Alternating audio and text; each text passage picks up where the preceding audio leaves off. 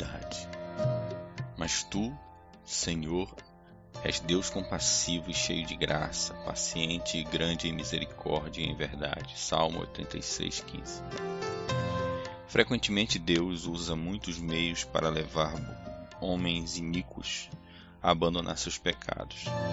Em Sua palavra, Deus declara que não tem prazer na morte de um pecador e que este deve abandonar seus pecados e viver. Acaso tenha eu prazer na morte do perverso? Diz o Senhor. Deus.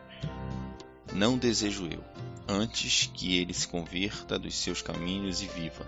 Ezequiel 18, 23. E novamente no versículo 32, porque não tenho prazer na morte de ninguém, diz o Senhor Deus. Portanto, convertei-vos e vivei. E mais adiante Deus jura a mesma coisa. Diz-lhes: Tão certo como eu vivo, diz o Senhor Deus, não tenho prazer na morte do perverso, mas em que o perverso se converta do seu caminho e viva. Convertei-vos, convertei-vos de vossos maus caminhos, pois, porque a vez de morrer, ó casa de Israel? Ezequiel 33:11. Certamente seria horrível soberba questionarmos isso após Deus ter jurado por sua vida e sua veracidade. O mesmo nos é dito no Novo Testamento pelo apóstolo. Isto é bom e aceitável diante de Deus, nosso Salvador, o qual deseja que todos os homens sejam salvos e cheguem ao pleno conhecimento da verdade. 1 Timóteo 2, 3 e 4 o Senhor é longânimo para convosco, não querendo que nenhum pereça, senão que todos cheguem ao arrependimento. 2 Pedro 3, 9.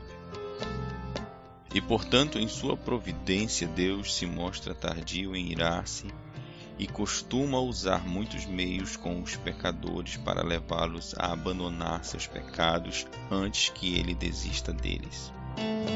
Assim, o Espírito de Deus lutou longamente com o mundo antigo antes de o destruir.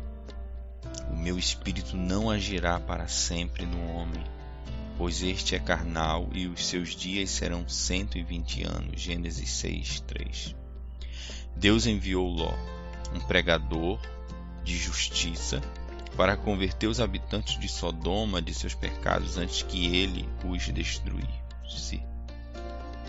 Assim também ele não destruiu o Faraó de coração empedernido antes de ter usado muitos homens para torná-lo disposto a submeter-se aos mandamentos de Deus.